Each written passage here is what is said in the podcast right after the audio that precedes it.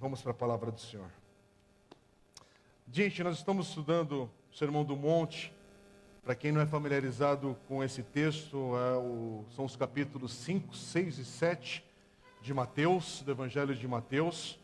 E as últimas três semanas, já que a gente está meditando nesse texto, e vamos continuar por todo esse semestre, talvez a gente entre um pouquinho depois no meio do ano ainda, não tenho certeza de como é que vai ser o andamento aqui da divisão do texto, mas hoje a gente está encerrando a, as bem-aventuranças. Semana passada, que foi esse terceiro estudo no Sermão do Monte, é, eu compartilhei com os irmãos algo que outros estudiosos da Bíblia, da Palavra de Deus, é, abordam sobre esse tema aqui, sobre as bem-aventuranças, e alguns destacam que essas bem-aventuranças elas têm essa estrutura como se nós estivéssemos escalando uma montanha. E aí eu citei um trecho do pastor Martin Lloyd Jones, pastor britânico, que publicou em 1959 o seu livro chamado Estudos do Sermão do Monte, que foi uma série de mensagens que ele pregou nos anos de 1950 a 1952 na Westminster Chapel, em Londres. E amanhã, por curiosidade também, completa, dia 1 de março, completa 40 anos da sua morte mas o legado desse homem continua nos alcançando até hoje. E semana passada eu compartilhei um trecho deste livro, e uma parte do trecho que eu compartilhei semana passada tem a ver com o encerramento agora dessa parte das bem-aventuranças. Eu queria pedir a licença dos irmãos para ler novamente, porque aqui está a essência do que é a, o que são as bem-aventuranças aqui, dos versículos 3 a 12 ou 3 a 10, de acordo com conforme você faz a divisão aqui desse texto. Diz assim, pastor Martin Lloyd Jones: As três primeiras bem-aventuranças versavam sobre a nossa necessidade espiritual, sobre a nossa consciência dessa necessidade, humildade de espírito, choro lamentoso em face da pecaminosidade, mansidão em resultado de uma real compreensão da natureza do próprio eu e seu grande egocentrismo. Aquele horrendo defeito que nos tem arruinado a vida toda. Essas três primeiras bem-aventuranças enfatizam a vital importância da profunda consciência da nossa necessidade. Mas em seguida, aparece a grande declaração sobre a satisfação dessa necessidade, a provisão divina para a mesma. Bem-aventurados os que têm fome e sede da justiça, porque serão fartos. Tendo percebido a grande necessidade, então sentimos fome e sede, e após isso, Deus aproxima-se com a sua admirável resposta, mediante a qual ficamos satisfeitos, plenamente satisfeitos. Desse ponto em diante, passamos a considerar os resultados dessa satisfação. O resultado de termos ficado satisfeitos. Tornamos-nos então misericordiosos, limpos de coração e pacificadores. E finalmente, aparece o resultado final de tudo isso, ou seja, perseguidos por causa da justiça. Aí no outro parágrafo ele vai dizer: em primeiro lugar, somos conduzidos à declaração central acerca de termos fome e sede. E então vemos a descrição dos resultados desse anelo. Nas três primeiras bem-aventuranças, por assim dizer, estávamos escalando um dos lados de uma montanha. Chegamos ao cume, chegamos ao cume na quarta bem-aventurança. E depois nas demais bem-aventuranças, começamos a descer pelo outro lado da montanha. Eu acho bonita essa expressão, essa forma de enxergar justamente essa introdução do Sermão do Monte. Quer dizer, há uma correspondência entre as três bem-aventuranças que vem após a declaração central do versículo 6. Bem-aventurados os que têm fome e sede de justiça, pois serão satisfeitos. Quer dizer, elas têm correspondência com as primeiras três bem-aventuranças que a gente já estudou aqui, que a gente já leu. Quer dizer, esse cume do monte, fome e sede de justiça, nos leva agora a uma obra externa que se manifesta em nossas vidas: misericórdia, coração limpo e um espírito pacificador, que é o texto de hoje. Jesus diz no versículo 9, e lembrando, Jesus começa esse texto falando: esse texto aqui, esse ensino, é para os discípulos de Jesus. Não espere de alguém que não seja discípulo de Jesus viver o sermão do monte. Não espere alguém que não é nascido de novo ter um espírito humilde.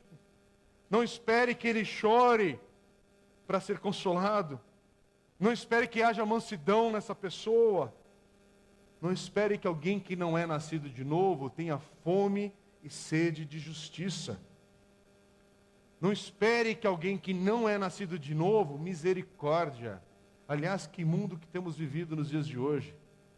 Não espere deste mundo misericórdia, por quê? Porque isso é uma obra do Espírito Santo na vida de cada um que é dele. Não espere daquele que é nascido de novo, que tenha um coração limpo, que seja puro de coração. Por isso, não espere de alguém que não é nascido de novo, que seja um pacificador. Jesus diz no versículo 9: Bem-aventurados os pacificadores, pois serão chamados filhos de Deus. Pacificador não é alguém que não reage.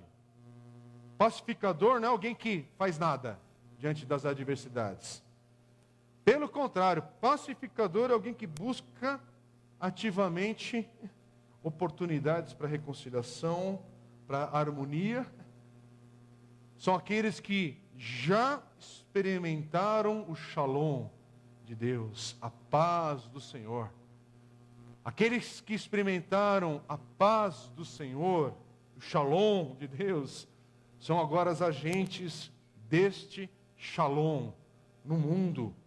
Por isso que o versículo diz, Jesus está dizendo: serão chamados filhos de Deus.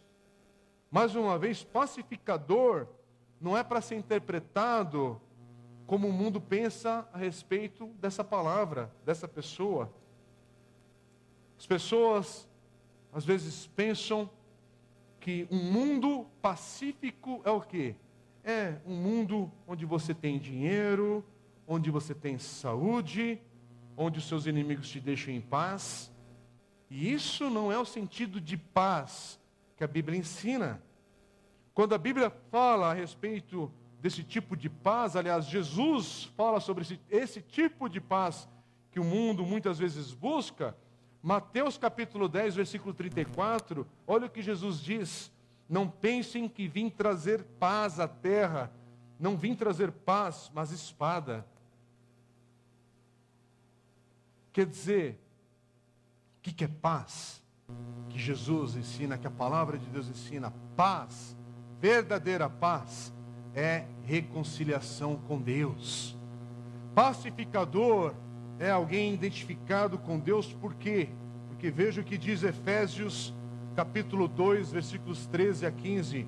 Mas agora em Cristo Jesus, vocês que antes estavam longe, foram aproximados mediante o sangue de Cristo, pois Ele é a nossa paz o qual de ambos fez um e destruiu a barreira, um muro de inimizade, anulando em seu corpo a lei dos mandamentos, expressa em ordenanças.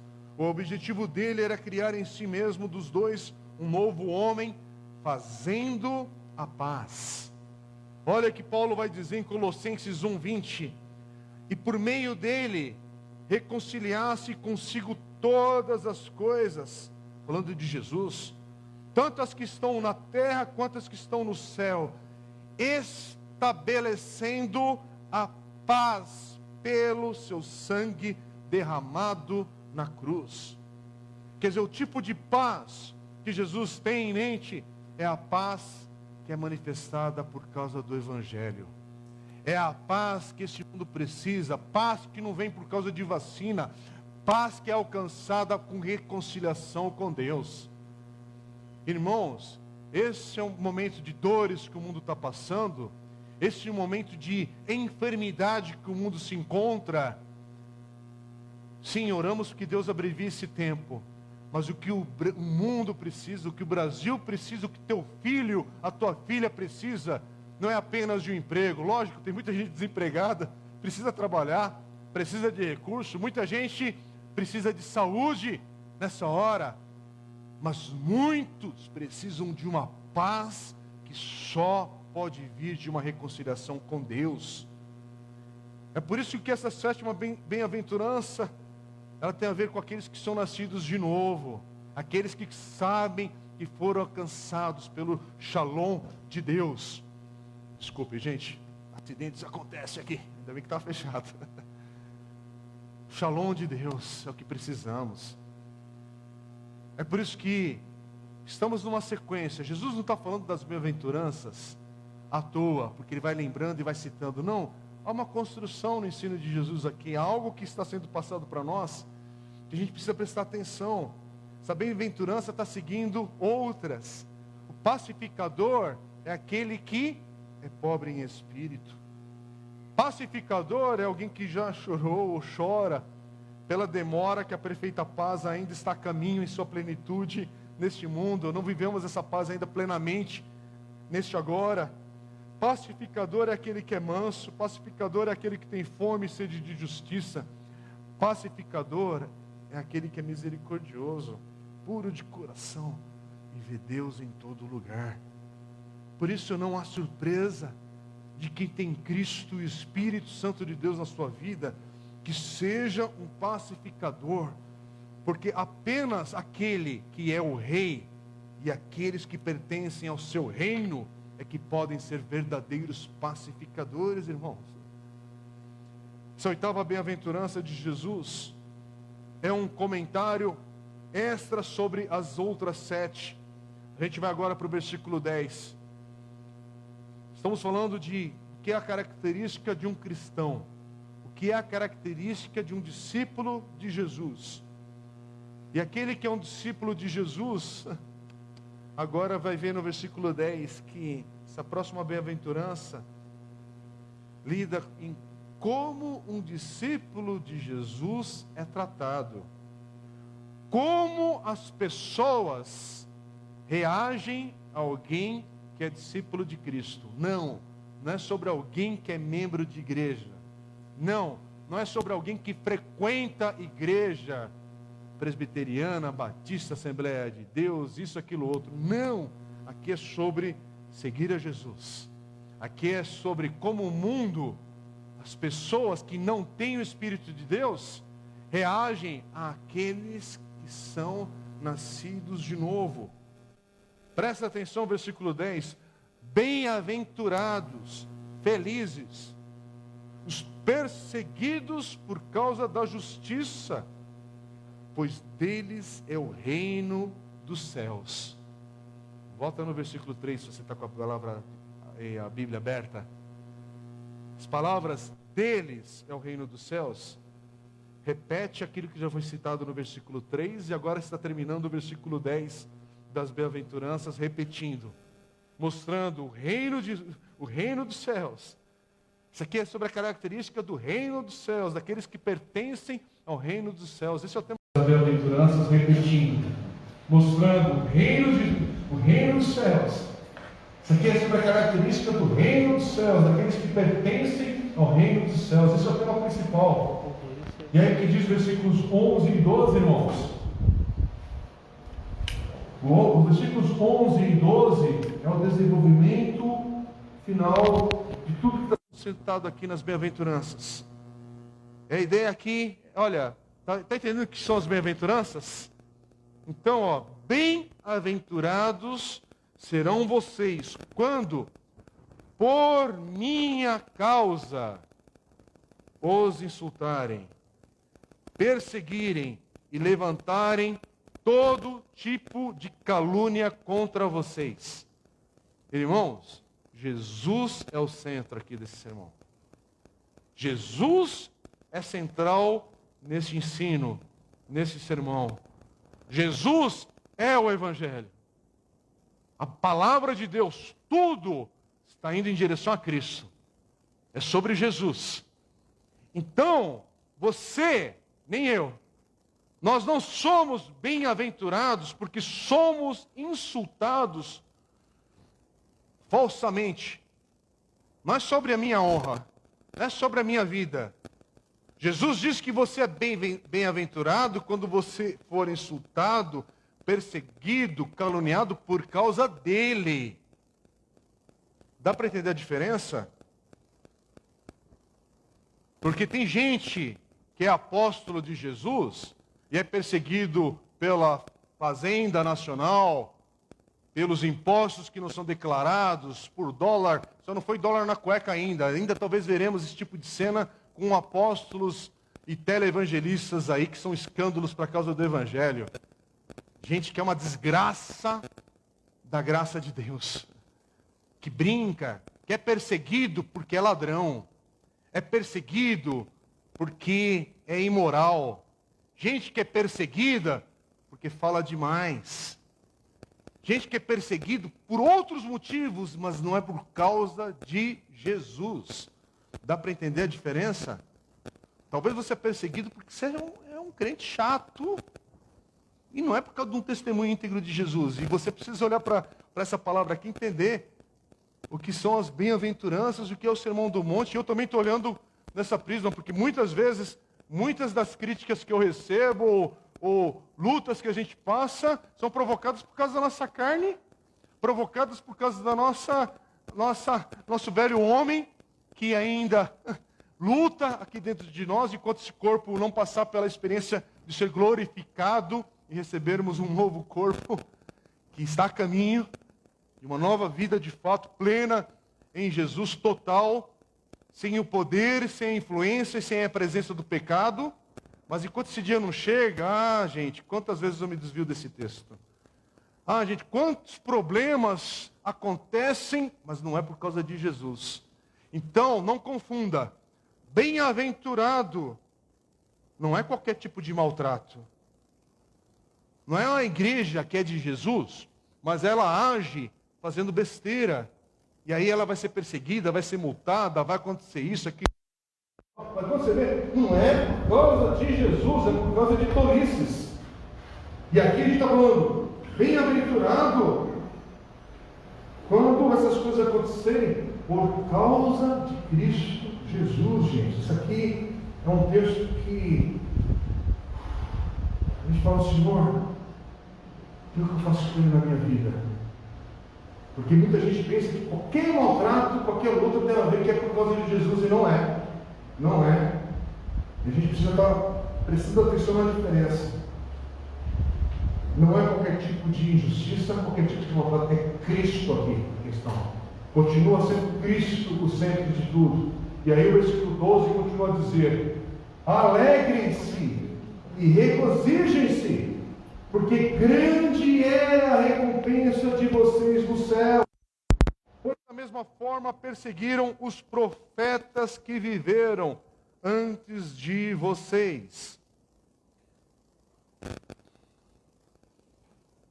Eu não sei se você, ao ler as bem-aventuranças desse texto, alguém pode vir pensar que se conseguirmos viver de fato essa vida, descrita aqui nos versículos 3 a 9, a gente fala, Senhor, se eu viver isso, as pessoas vão nos admirar, nos aprovar, seremos benquistos aí na sociedade.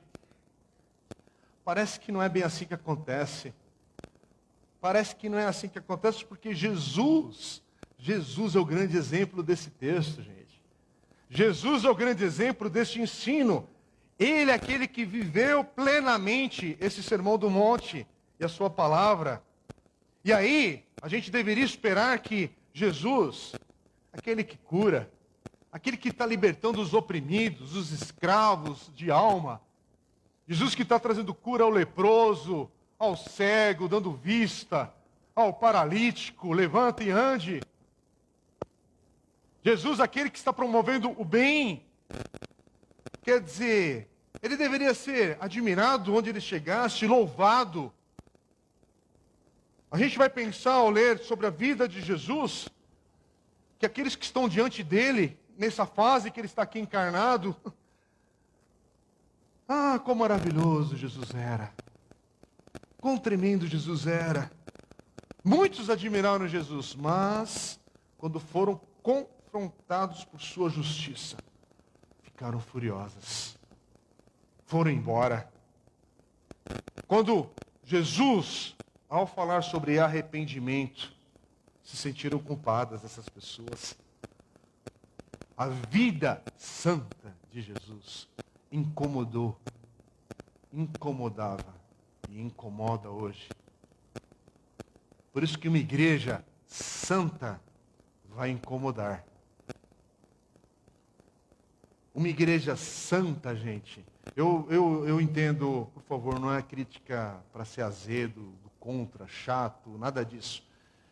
Mas a igreja, ela não é para ser relevante na sociedade como a gente às vezes interpreta a palavra relevante.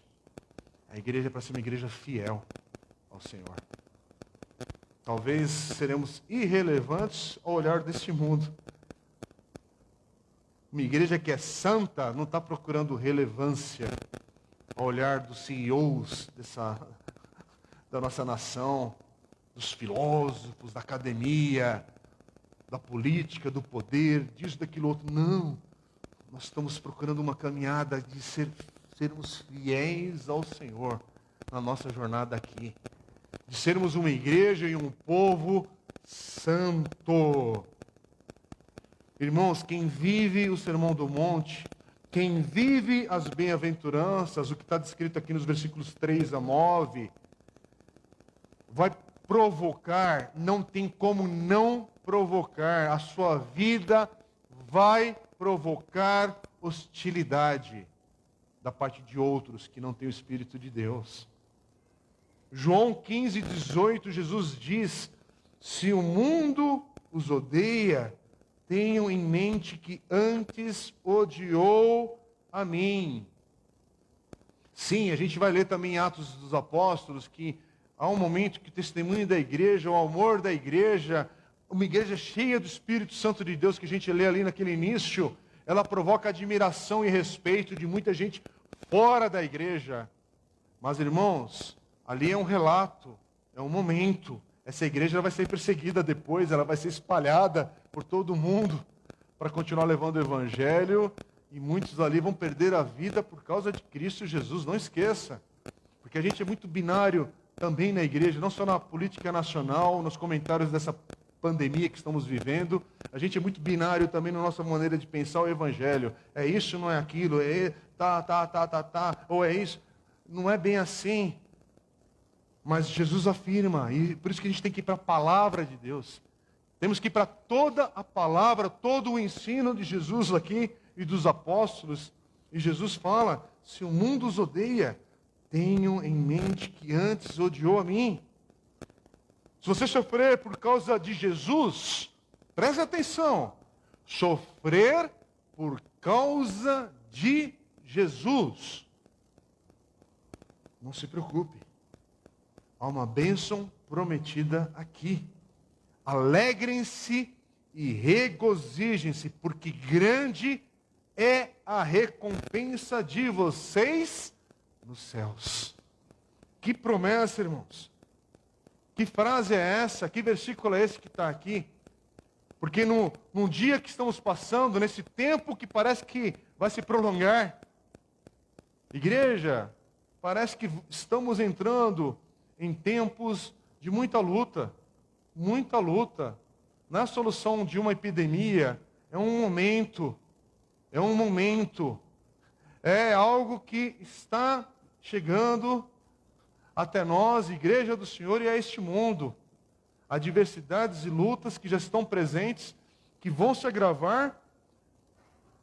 Mas se estivermos agora também entrando num momento que vamos começar a ser perseguidos por causa de Jesus, presta atenção, estou querendo destacar, é por causa de Jesus.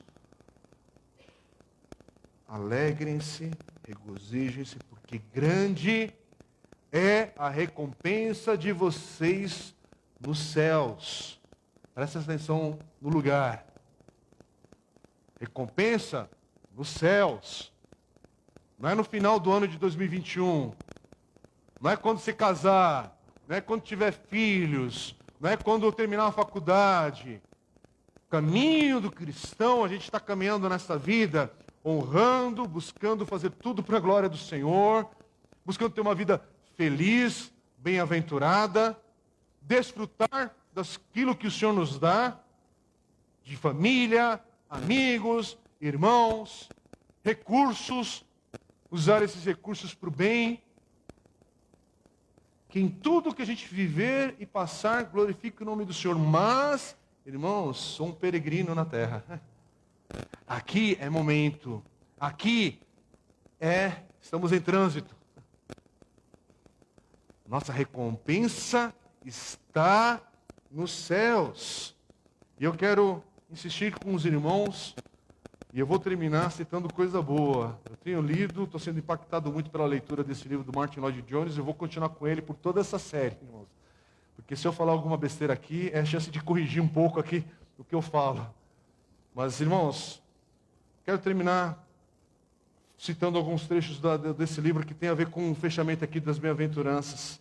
Martin Lloyd Jones ele diz assim, nesse texto: Se formos caluniados e perseguidos por causa de Cristo, isso necessariamente significará que as nossas vidas tornaram-se semelhantes a dele estaremos sendo tratados como nosso Senhor também foi tratado.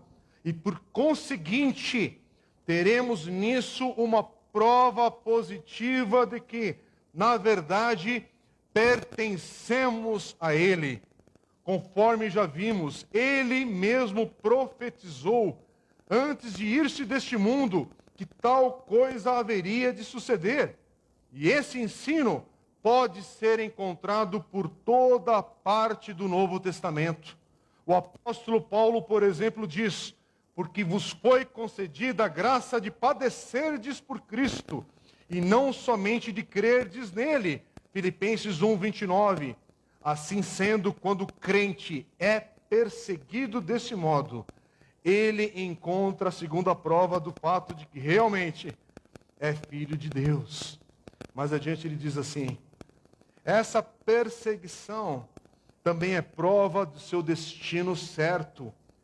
Regozijai-vos e exultai. Mas por quê? Porque é grande o vosso galardão nos céus.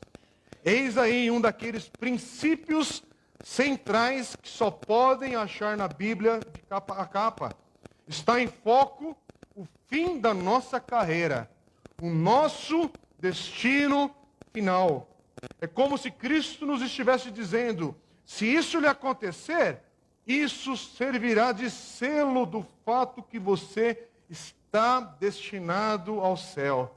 Significa que você já foi rotulado, significa que o seu destino final já foi fixado. Assim sendo, ao persegui-lo, o mundo lhe está dizendo que você não mais pertence a este mundo que você é uma pessoa distinta. Você já pertence a um outro reino. Assim, provando o fato que você está se dirigindo para o céu. E isso de conformidade com Cristo é algo que sempre nos levará a nos regozijarmos e exultarmos. Amém, igreja? Irmãos, Lugar de igreja não é na coluna social de jornal para destacar as obras daquela igreja e ganhar o favor da cidade. Lugar da igreja não é entre o intervalo comercial ali, como vendendo produtos evangélicos com o nome disso e sei lá o que, que influência que você quer ter na grande mídia. Pode ser televisiva, agora é internet, é tudo, tudo, tudo, tudo, tudo, tudo, tudo, tudo é comércio, tudo é venda, tudo é não sei o quê, mas e fala de Jesus. Tá, tá, tá, e aí você fala de Jesus. Não, não. Lugar de igreja não é fazer as lives agora com os influencers digitais aí. né, dos youtubers da vida, e não sei mais o que, tal, tal, tal. Gente, por favor, nós, eu como discípulo de Cristo, como cristão, eu posso ter oportunidades de estar em ambientes diferentes da igreja, e ali falar de Jesus, falar da minha vida, compartilhar algo. Não estou falando desse tipo de alienação. Por favor, o que eu estou falando aqui não é para você ligar a tua internet, Facebook, ir para o YouTube, sei lá, na televisão e ficar procurando é, críticas ou procurar circunstâncias para ficar apontando o dedo. Não, não é isso. Mas eu quero dizer o seguinte: que a igreja que não sofre perseguição parece que está em contradição com o evangelho que Jesus está falando aqui. A gente, nós somos maiores do que Jesus agora? Uma igreja Nutella, sabe? Essa frase agora é da moda, né, atual. É aquela igreja. Você vem para a igreja quando quer, quando pode, você escolhe. Com todo respeito, eu tenho falado isso porque não estou brincando com quem está em casa. Mas cuidado. Cuidado, porque essa igreja do conforto, que aí você está em casa, nessa era digital que estamos entrando. E eu não sei se você percebe que há um sistema todo em andamento que mina, que mina os alicerces do que é ser igreja de Cristo. E por favor, eu não estou falando de igreja por causa do prédio, do ajuntamento aqui nesse lugar, nesse salão, de pagar conta, de fazer isso. Não, não, estou falando da igreja, da essência, do viver junto, de comunhão juntos, de andar com o evangelho juntos, de prestar atenção na palavra de Deus juntos. Porque isso é profetizar. Profetizar não é um bando de gente que fica falando das coisas do futuro, da no particular. Profetizar é o ensino da palavra de Deus, a sua verdade, essa palavra ungida do Senhor e esse ensino apostólico de verdade. E tem gente que está procurando o culto mais incrementado, o culto mais não sei das quantas, ah, não sei o que da igreja, aí no culto online, procura a igreja que tem o melhor recurso, a edição, isso, aquilo. Gente, tem gente fazendo trabalhos lindos na internet que eu admiro. Eu falo, que legal para a glória do Senhor. Que bacana para a glória do Senhor. Mas e, e, tem muita igreja e gente séria fazendo muita coisa bonita e bem feita para a glória do Senhor, que não é por vaidade. Mas esse negócio aqui pode virar agora uma, um, um momento de uma geração, de uma época, que quando vier perseguição, não vai se sustentar, gente. Não vai se sustentar. Por quê? Porque estamos vivendo essa fase agora dessa grande pandemia e a gente já está vendo um monte de gente fragilizada, um monte de gente que deveria ter a palavra do Senhor no teu coração, mas quando a adversidade bate na porta e entra, porque muitas vezes nem bate na porta, ela entra, não avisa, ela entra na tua vida. E aí o desespero entra junto, a aflição entra junto, entra o destempero, entra um monte de coisa que não deveria mais fazer parte. Porque a doença pode chegar na tua casa, o desemprego pode chegar na tua casa, porque ainda vamos passar, a grande maioria aqui, de nós, para chegarmos ao Senhor, ainda enfrentaremos a morte. Mas o que diz Paulo na palavra? Esse último aguilhão já perdeu a força. Porque Jesus é a nossa certeza que a morte já foi vencida. Mas para estar com o Senhor, gente, é igual. Como é que é para nascer? Nascer tem que ter o parto. Você tem que passar pelas dores de parto para nascer. Não é confortável. E para estar com o Senhor, ainda iremos passar por uma dor que é o avesso do parto. Mas é uma dor tremenda, dor que eu não sei, não vivi isso ainda, não sei passar. Estou falando agora numa, numa questão de só para a gente entender. Tem que passar para chegar na presença do Senhor. Alguns já passaram. Alguns que já passaram, igreja, lembre-se, aqueles que já passaram e são do Senhor, eles não estão num transe agora, hum, sabe? Não estão numa, no negócio lá das múmias e revendo toda a vida, Sabe? Ah, porque a pessoa. Como é que será que é? Sabe esses papos de café que você está falando, que é filosofar, coisa do Evangelho que não está na palavra de Deus claramente, mas a palavra de Deus nos afirma: Jesus está conosco. Aqueles que já morreram no Senhor estão com o Senhor. E tem muita coisa que a gente não sabe. Ué, não sabemos. Mas aqueles que estão no Senhor Tessalonicenses vai falar: ressuscitarão primeiro. Vamos passar por essa experiência primeiro. Esse primeiro, eu não sei qual é a, a margem de vantagem de adiantado, eu não sei. A Bíblia não está preocupada com essa paranoia nossa. Só sei que a igreja do Senhor, quando esse mesmo Jesus lá em Atos começa falando que ele sobe e os anjos afirmam, ele virá buscar da mesma maneira a sua igreja. E, irmãos, será que vamos experimentar essa experiência do arrebatamento? Eu não sei. Parece que está mais próximo do que antes. Mas o meu olhar tem que estar aonde? Nos céus. Há um galardão para mim? Nos céus.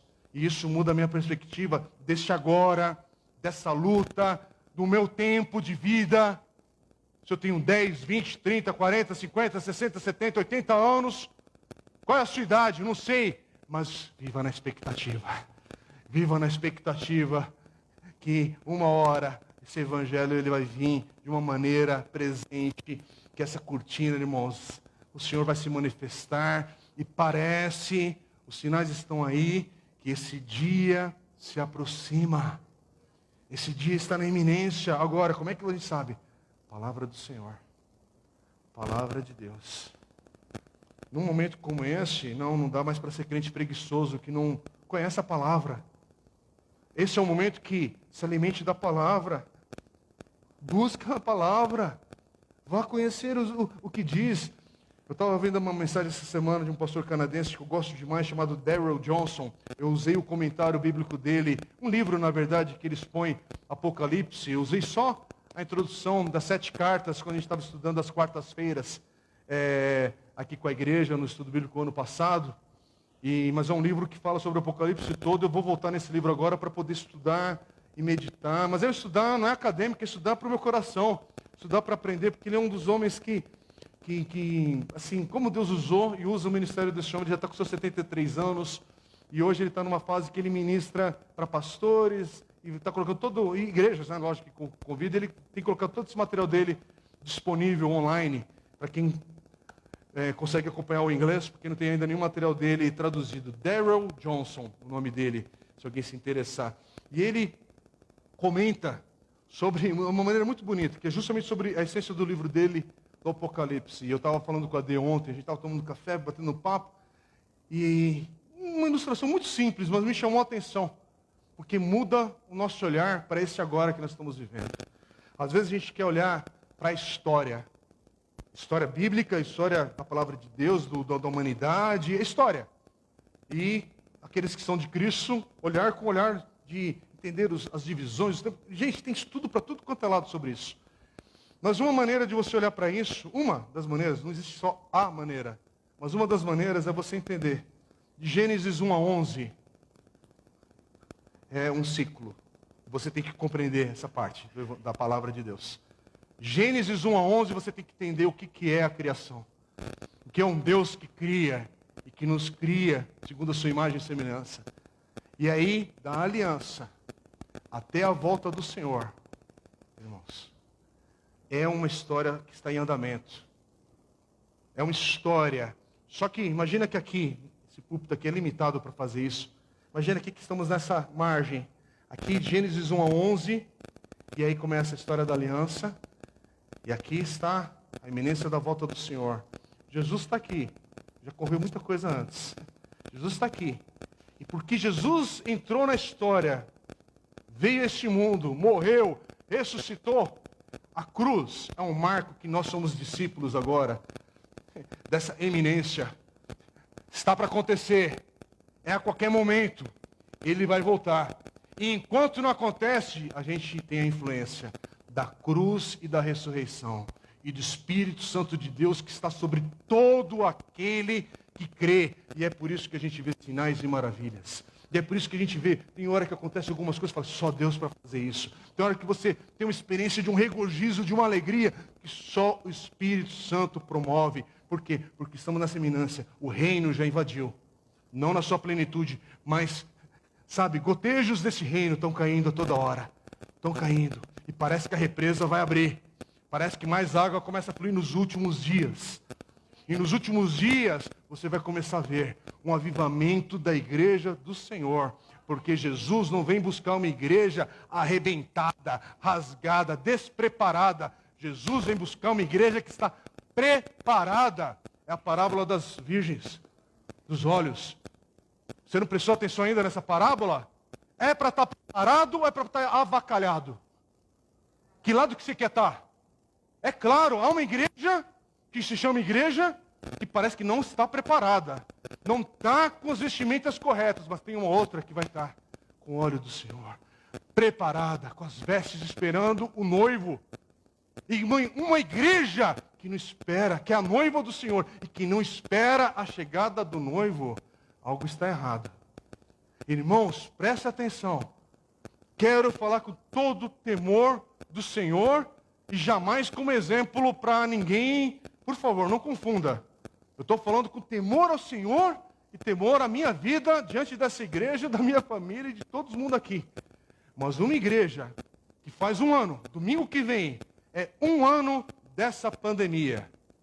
Um ano, semana que vem, que as igrejas no Brasil, que tem um ciclo diferente lá fora, um ano que nós não temos um ajuntamento regular e tem igreja que não conseguiu voltar. Irmãos, não é crítica a igrejas que não estão se reunindo também, porque eu tenho uma igreja de um amigo meu querido aí, um querido pastor em São Paulo, e ele estava falando, o teto, o, como é que fala? O, a, como é que é? O pé direito, né? Fala, o pé direito é, da igreja é baixo, a ventilação é isso, aquilo, outro, tal, tal. E aí eles decidiram não voltar, porque colocar as pessoas dentro daquele salão, mesmo que seja pouca gente, tem riscos. Eu vou falar o quê, irmãos? Eu não estou vestindo o sapatinho dele, os problemas que aquela igreja. A gente lamenta. E ele lamenta mesmo. Tem que orar, é, tem muita coisa acontecendo. Mas, eu quero dizer o seguinte: um ano que estamos vivendo uma crise jamais vista em todo o mundo. E uma igreja não pregou sobre a volta de Jesus nesse tempo todo. Está esperando o quê? Uma igreja que não está pregando sobre arrependimento colocar fé, sua vida aos pés do Senhor. Está fazendo o que nesse tempo todo? Está aguardando a vacina? Uma crentalhada que não está com o joelho no chão, que faz um ano e você não tirou um dia desse ano para jejuar e santificar a sua vida, a sua família ao Senhor. Você está esperando o quê? Um post no Facebook te convocando? Você está esperando que a gente faça um grande barulho aqui para mover a tua vida? Que crente distorcido é esse? Você está esperando, não, porque eu estou esperando o aviso da igreja. Se vier um aviso que vai ter jejum, aí eu vou jejuar. Que ideia é essa? Crente que é movido à agenda da sua igreja local, que tem toda a limitação de, de, de, de trabalhar, de agir, de fazer. A gente aqui apanhando com esse negócio do culto online, com esse distanciamento. Aí tem, sabe, cai sinal, isso, aquilo, acontece um monte de coisa. E você não está indo à palavra do Senhor para entender os princípios de oração, princípios de de, de, de, de consagrar sua vida, sua família, sua igreja ao Senhor. Um ano e nada. Um ano e você não teve a disciplina para pegar leve. Não estudou um livro da Bíblia. Um ano que essa crise que chegou não despertou em você o desejo, Senhor, é hora de eu ir para o Evangelho e ler, porque eu nunca li nenhum dos quatro Evangelhos. Um ano que estamos vivendo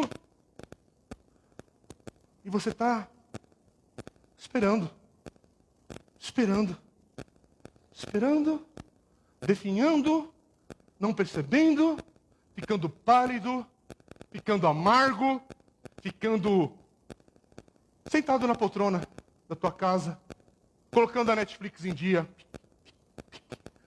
Ah, e não consegue nem mais ter alegria de chegar programa novo, temporada nova, porque tudo repete. Ah, o Faustão vai acabar no final desse ano. Aí você está sabendo. Ah, fulano de tal está com Covid. Aí você também está sabendo. Ah, tal, tal, tal. Mas você não está com a eminência, Senhor. Tessalonicenses. É uma carta que eu preciso ler. Passei um ano, não li Tessalonicenses. Como assim? E por que, que eu estou falando Tessalonicenses? Porque fala sobre esse tempo. Um ano, eu não li Mateus 24 e 25. Por quê? Porque fala desse tempo. Um ano. Eu não li aliás, não tive nem interesse de saber nada sobre o Apocalipse, que é ensino de Jesus. É um livro fantástico, porque não é um livro de adivinhar os símbolos, porque é uma carta, é um livro, e é, ele tem essa questão apocalíptica no seu ensino. Mas o Apocalipse, irmãos, não é uma tragédia que vai vir. Não, Apocalipse, revelação. É aquilo que Jesus está revelando. Jesus. É um livro que Jesus está falando e você não tem curiosidade. Não, não é curiosidade em saber quem é a besta, quem, quem veio vi só. Não, não, não é essa curiosidade esquisita do, de nerd, sabe, evangélico. Não, é curiosidade de compreender essa santidade que é apresentada com Jesus presente na vida da igreja. Que ele afirma no Apocalipse, ele está no meio da igreja. Ele não está fora, ele não está aqui, acolá. Diz o texto, ele está. Ele está no meio. Isso é muito. Não está no céu, não está. Tá, é uma expressão muito forte. Ele fala assim: Senhor, que é isso? Irmãos, por favor, preciso terminar, né? Preciso terminar.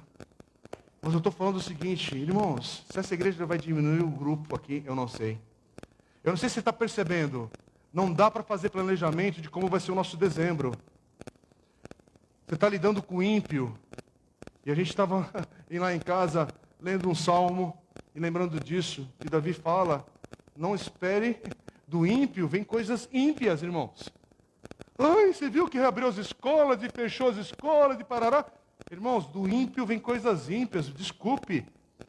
Ser forte nesse falar sim, porque homens que nunca se preocuparam com a educação dos nossos filhos, homens que quando estão doentes, estão nos hospitais particulares mais excelentes desse país, não estão no sistema do SUS. Homens que quando a desgraça chega em casa, pega o jatinho e vai para fora do país. E você está achando que esses homens ímpios vão ter justiça para as nossas vidas?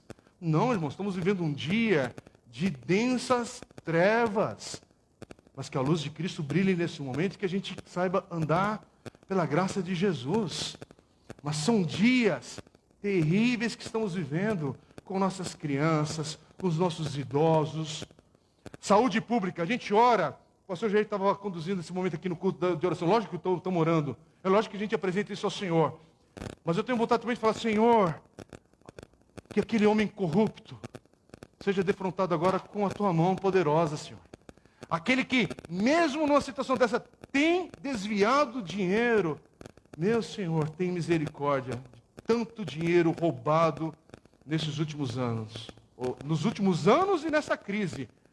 Que a crise vem, Brasilzão, ano eleitoral, tudo aquilo de fundo partidário que não podia ter acesso à mão, foi liberado por causa dos fundos que foram liberados por causa dessa crise. E semana passada, magicamente também aconteceu isso. Foi assinado um decreto federal liberando milhões de milhões de reais para quem decretasse calamidade pública, e a calamidade pública continua. Foi decretado na quinta-feira, Diário Oficial da União. Você está pensando que a gente fica lendo só blog de Facebook que não posta? Vai ler decreto do, do, da presidência da República. Quinta-feira, passado, quantos de milhões foram liberados para quem decretasse situação de calamidade pública? Com isso, eu não estou dizendo, eu não tenho condição de falar o que é avanço da Covid e tal, tal. Só estou falando que o homem mau, ele planeja, ele arquiteta coisas, e a gente está no meio disso tudo, irmãos. E o que, que a gente faz agora? Fica uma igreja que faz o quê? Senhor, eu, eu, eu, eu não sei. Eu, tem um monte de coisa que eu não sei também. Mas eu quero colocar agora para terminar. Agora prometo que eu termino. Quero só falar o seguinte. Mais uma frase do Lloyd Jones, que terminando essa manhã e espero que Deus fale ao teu coração. Ele diz assim: Toda minha perspectiva a respeito daquilo que comigo acontece deveria ser governada por estas três considerações: a percepção de quem sou, a consciência do lugar para onde estou indo e o meu conhecimento daquilo que me espera quando eu ali chegar. Você poderá detectar este argumento em muitos trechos das Escrituras, O apóstolo Paulo, Paulo, de certa feita, colocou a questão nos seguintes termos: Porque a nossa leve e momentânea tribulação produz para nós eterno peso de glória, acima de toda comparação, não atentando nós nas coisas que se veem, mas nas que se não veem, porque as que se veem são temporais e as que se não veem são eternas. 2 Coríntios 4, 17 e 18. O crente sempre deveria viver na expectativa dessa realidade. Quero voltar para você, para falar, pegar esses três pontos aqui para terminar. Você tem a percepção de quem você é? Quando, quem você é sem Jesus, você tem que estar bem claro quem você era, aqueles que já nasceram de novo. E se você hoje está com o coração aqui hoje, sentindo-se culpado, perdido, desorientado, você está ouvindo essa mensagem na, na internet, coloque sua vida nas mãos do Senhor. Receba Cristo em sua vida como seu Senhor e Salvador. Porque a sua vida vai mudar de perspectiva total. Aliás, não é perspectiva, você vai passar pela experiência do novo nascimento. O Espírito Santo de Deus vem habitar a tua vida. Ele vai manifestar o perdão dos pecados na sua vida. É uma nova vida em Cristo Jesus. É uma paz que o mundo não dá. Nós só encontramos em Cristo Jesus. Você já confessou Jesus como seu Senhor e Salvador? Você já recebeu Cristo na sua vida? É dia de arrependimento e fé. Agora, aqueles que são do Senhor, você sabe quem você é em Cristo? Tem que saber, tem que estar claro isso. Você tem, segundo lugar, consciência do lugar para onde está indo. Irmão, se você não tivesse a consciência dos céus, não como lugar de anjos comendo algodão doce nas nuvens, não, céu onde o Senhor habita e a vontade dele é realizada plenamente. Que tem muita gente que não vai no céu, não é porque é um lugar chato, isso. Não, é porque muita gente não quer estar no lugar onde a vontade do Senhor é feita plenamente. E o céu é isso. Aliás, nós vamos habitar novos, no, há uma nova terra a caminho. E há muitas coisas que a gente não compreende na plenitude, mas a gente aguarda, Senhor. Eu quero viver esse negócio. Eu sei para onde estou indo, estou indo ao encontro do meu Senhor. Eu não preciso ter a definição teológica correta, exata, precisa. Não é isso. Não é um vestibulinho. Não é o, como é que chama o provão, o Enem Gospel que você vai fazer lá. Se não acertar as questões, você vai ser eliminado. Não. É apenas saber, sabe para onde está indo? Eu estou indo ao encontro do meu Senhor, que vive e reina soberanamente. É isso. Então, Covid, desemprego, igreja, prédio, carro velho, carro novo, apartamento pagando, faculdade, isso, tá, tá, tá, tá. Não sei, mas eu só sei o seguinte: estou de passagem. Meu caminho é estar com o Senhor. E pela glória, pela graça, misericórdia dele, contemplá-lo por toda a eternidade. Eternidade, meu irmão. O que é um ano da pandemia? Eternidade, o que são meus 50 anos de vida? que eu tenho vivido 60, 70, 80, o que são, o que é esse período com a eternidade diante do Senhor? É por isso, irmãos, a gente está no cemitério, no momento do luto, da maior dor. Lógico, você vai tomar cuidado para não falar besteira nesse dia também, porque tem dia do choro, do lamento, mas ao mesmo tempo, crente, até breve. Até breve vamos estar com meu Senhor, quando aquela pessoa que morreu está em Cristo. Ah, como é diferente o cemitério na vida do crente, do cristão, da família que está em Cristo. Como é diferente esse dia. Choramos, a gente se abraça, a gente faz um monte de coisa. Mas ao mesmo tempo, ah, você já está com o Senhor, é diferente a expectativa. Irmãos, cadê o céu no seu falar? Igreja evangélica brasileira, cadê o céu na sua mensagem?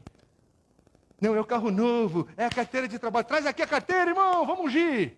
É a básica, irmão, vamos fazer tal, tal, tal coisa. Tal, tal. Não, cadê a vida em Cristo? Cadê Cristo a caminho? Cadê você sabendo para onde vai? E o que te espera lá, o que te espera nos céus, não é um julgamento para saber se você ficar lá mesmo ou se você vai embora de lá. Tem gente que pensa que vai ser despejado do céu quando Deus for julgar nossas vidas. Não. É um julgamento desse galardão que fala aqui. Agora, como é que vai ser isso, irmão? É outra conversa. Para um outro domingo ou para um outro dia. Só sei que há um galardão no céu para cada um que é de Cristo. Você já parou para pensar nisso, irmãos? Isso é para tomar nosso pensamento. A gente está tomando um cafezinho em casa, comendo ali alguma coisinha e está pensando, Senhor, que mistério é esse na tua palavra? O que quer dizer? Você já fez esse tipo de coisa? Você deparar com a palavra do Senhor e falar assim: Senhor, o que será que é isso concretamente na vida? Faz isso, meu irmão. Aproveita enquanto é tempo, enquanto você está de quarentena, se tiver. Moçada, planos, planos, planos, isso, isso, isso. Mas se não tiver centrado na palavra do Senhor, a sua vida vai passar como um sopro. Agora que bacana que bendito seja o dia que as nossas obras passarem refinadas pelo fogo. E Deus ainda fala assim: olha, isso aqui, fato foi para a minha glória. Isso aqui foi para a glória e honra do Senhor. E você, junto com outros irmãos, irmãos, entrar num ambiente que. O que, que é isso? Eu só sei que eu vou reencontrar com tantos e tantos irmãos queridos que já estão adiante de mim. Aliás, vão me reencontrar, vão encontrar pela primeira vez muitos outros nomes dessa história e anônimos, que é o mais maluco ainda.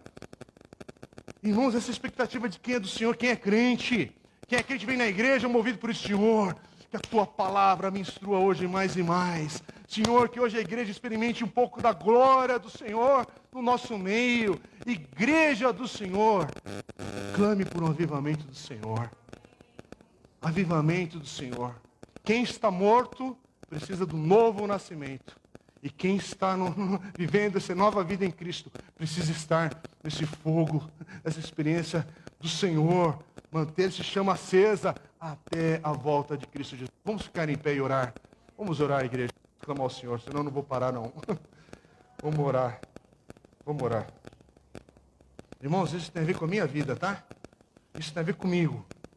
Se Deus, Espírito Santo, falar o teu coração, na particularidade que você tem, glória ao nome do Senhor, mas como igreja, Senhor, tem misericórdia. Tem misericórdia de nós. Senhor, é tempo do Senhor mover nossas vidas. Senhor, é tempo, não, não é o meu problema, é a vida em Cristo. O teu Espírito Santo, faz algo novo, faz algo novo, Senhor. Vamos orar. Pai querido, obrigado pela tua palavra.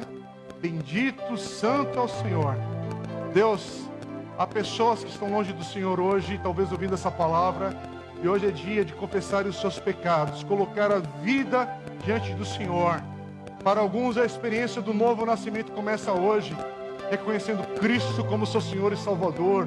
Pai, ouve a oração que é apresentada diante do Senhor nessa hora. E aqueles que hoje entraram aqui, ou estão ouvindo essa mensagem, Pai, que hoje teu Espírito, Senhor, continue a obra da tua palavra, ministrando, corrigindo nosso coração, nos fortalecendo, nos visitando.